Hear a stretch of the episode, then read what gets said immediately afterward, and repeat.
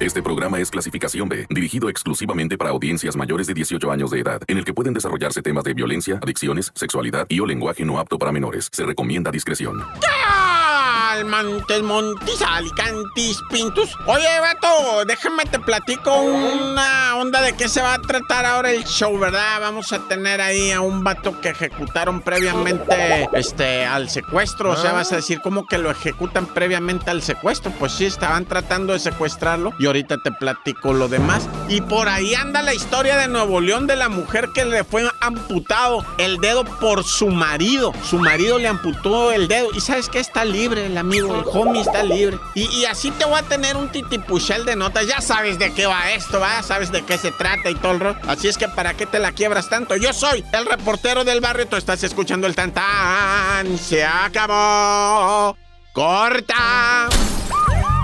Llegó el momento de escuchar la narración de los hechos más impactantes ocurridos en las últimas horas. La nota roja presentada con el estilo ácido del reportero del barrio. Aquí arranca.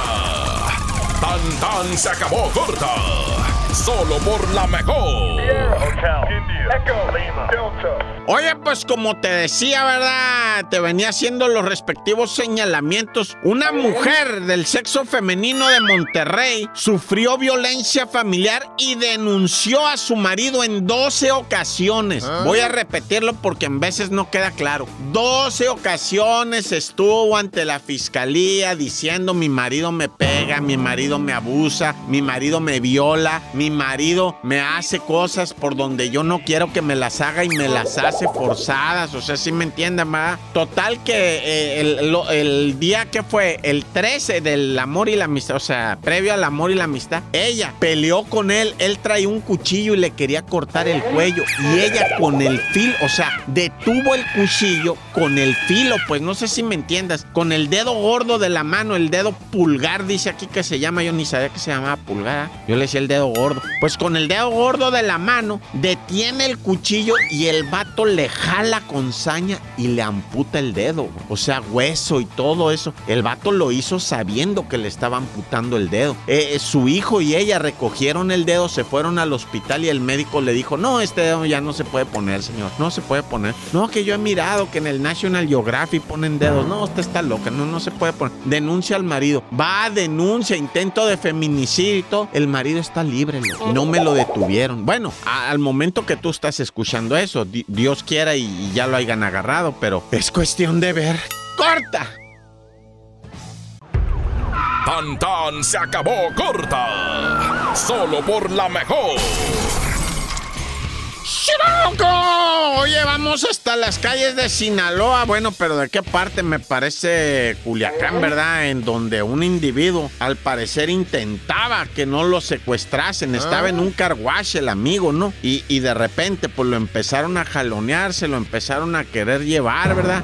Él se oponía, los bandidos le pusieron unas esposas, le, ataron las manos y lo querían subir al carro. Él, un hombre grande de más de un 80, como casi 1,90, con sobrepeso evidente, se tira al piso, ¿verdad? Estamos hablando de casi 140 kilos peso muerto. Y el vato pues no se movía y, entre dos sujetos lo querían levantar y subirlo al carro.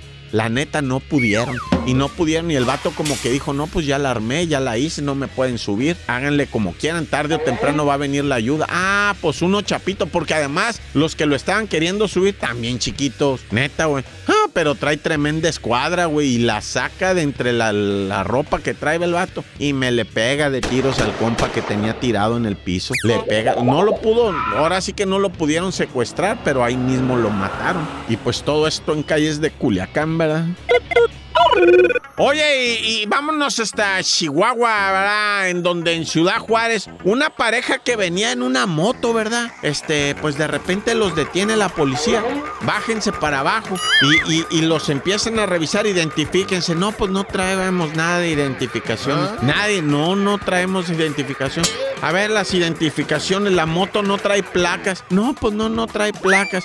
A ver, pues aunque sea, pues dejen ver quiénes son o un documento. No, no traigo documento. No, o sea, yo te pregunto a ti, ¿qué haces? Tú como policía, un vehículo automotor, ¿verdad? Digo, de motor, de, de motocicleta, sin placas, sin tarjeta de circulación, individuos sin identificación, mujercitas sin identificación. ¿Tú qué haces, muñeco? O sea, los llevan detenidos, eh, remiten el vehículo y estos vatos empiezan a, en redes sociales a hacer la de jamón de que no, que los polis, que me detuvieron, que por qué, si yo, que... Pues es que la neta, raza, o sea, yo no, o sea, tú tienes libre tránsito, pero identifícate, camarada. Tienes que traer una identificación. No por esto te van a detener, ¿va? Pero, pero cuando menos un poquito de decencia, una identificación, cuando menos, ¿va? Este, y de otro, por el lado de la moto, pues no la chifles que es cantada, como moto sin licencia y sin Pues va, va al corralón aquí y en China. ¡Corta! Tan tan se acabó corta con el reportero del barrio. ¡Shiraman! Oye, te tengo la historia de la Brenda Jocelyn Hernández, 22 años de edad, asesinada por su expareja Raimundo el 12 de febrero. La Jocelyn, ¿verdad? De repente, pues le dijo a, su exnovio, le dijo, ¿sabes qué? Que ya no quiero andar contigo, ya no. Pero, pero ya me entregaste todo el material, ¿por qué ya no quieres? ¿Ah? No, pues no y ahora se lo vas a ir a entregar a otro. eres una de esas, ¿verdad? Ya no me estés insultando, le dijo la Jocelyn. 22 añitos y, nada más le había entregado el armamento a este vato, ¿ah? Y, el vato le empezó a decir, no, ya es mío, ya me pertenece, ya no me lo puedes quitar. Y ella le dijo, no, tú estás loco. Pero resulta que la Jocelyn y este individuo de nombre Raimundo A, este, hacían pesas juntos. O sea, la muchacha estaba muy bien de su cuerpo, muy bonita ella, pues 22 años y, hacía pesas, pues estaba bien guapa, güey. Y el vato le dice, bueno, ayúdame a desmontar el gimnasio allá que tengo arriba, va, para este, que te lleves lo que tú te quieras llevar. Y ahí mismo con una pesa la mató, güey, el vato, imagínate que desvergonzoso, que, que, que. y luego le. No, ya para qué te cuento qué cosas le hizo al cadáver. Ah, ya estamos hartos de eso. O sea, obviamente la desnudó. La, no, ya para qué te cuento. Oye, te quería hacer un aclaramiento, una aclaramientación, o sea, una aclaramientación, un aclaramiento, ¿eh? o sea, una aclaración eh, de, de, el padre que dejó a su bebé en un vehículo allá en Guerrero a una temperatura de 40 grados. Resulta que el padre ya dio las declaraciones y dijo, no, la neta, la neta, la neta, sí, ya de una vez se los voy a decir. Se me olvidó, dice. Porque la, instrucción era que el vato había entrado a hacer un, un este, un, un, ¿cómo se dice eso cuando vas a hacer papeleo, verdad? No, dice el vato, yo fui a hacer el papeleo y luego me, me quedé ahí, este, se me olvidó el niño en el carro, dice. ¿De qué te estoy hablando? En Guerrero, un bebecito murió, un bebecito de tres años, se quedó en el carro y no murió por el calor deshidratado, murió de asfixia dentro del carro. Bueno, según el parte médico, ¿ah? su muerte es por asfixia, por eh, sin oxígeno. El carro adentro con los vidrios arriba se quedó sin oxígeno, el niño se murió, Se quedó dormidito, ¿eh? Se quedó dormidito y, pues yo no sé, Este, y el vato aceptó, dice, sí, la neta sí se me olvidó, hijo. Porque la realidad no se puede ocultar. Tan tan se acabó corta. Solo por la mejor. Oye, loco, pues esperando a que el Día del Amor haya sido una cosa verdaderamente amorosa, yo les deseo lo mejor. Déjame ir aquí con una situación que ocurrió en las calles de la Ciudad de México. Un individuo que tenía más de 15 años, el, el vato muy joven, ¿eh? o sea, el vato como de 25 años. O sea, él desde los 10 años andaba en la Ciudad de México vendiendo chácharas. Ah. Y ahorita estaba vendiendo lo de la, esta de la piratería, películas y todo eso. Pero aprovechando el 14 de febrero, pues le dio este, un vuelco a, y se puso a vender pues cosas para el 14 de febrero. ¿ah? La, la bronca está en que pues sí enojar a alguien, le dieron 10 balazos a este amigo. 25 años quedó tirado en el piso. Después de haber trabajado ahí en las calles, hay 15 años, güey. No, el chamaquito, imagínatelo a los 10. Bueno, pues algo pasó que, que pues este, los asesinos, da Este, 10 tiros le dieron en su cuerpo al vato.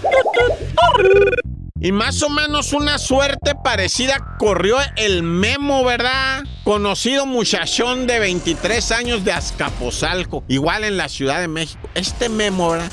Andaba comiéndose una señora mayor, ah. sí, de esas que están, pero como de esas que van al gimnasio, ¿verdad? pues ya, ya las Bendy ya se fueron a la secundaria, a la prepa, ya los... Y ella pues está en los 40 y algo, ¿verdad? Y va todos los días, tiene 10 años yendo al gimnasio, la señora ya de ese glúteo firme, ¿verdad?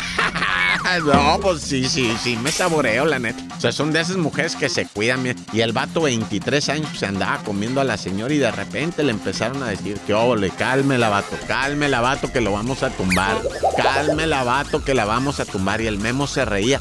Y hasta en el Facebook publicó, no, pues estaba pisteando el otro día en plena calle y ahí llegó el sicario. Tres balazos en su cabeza. Adiós al memo. ¡Tan, tan! Se acabó corta.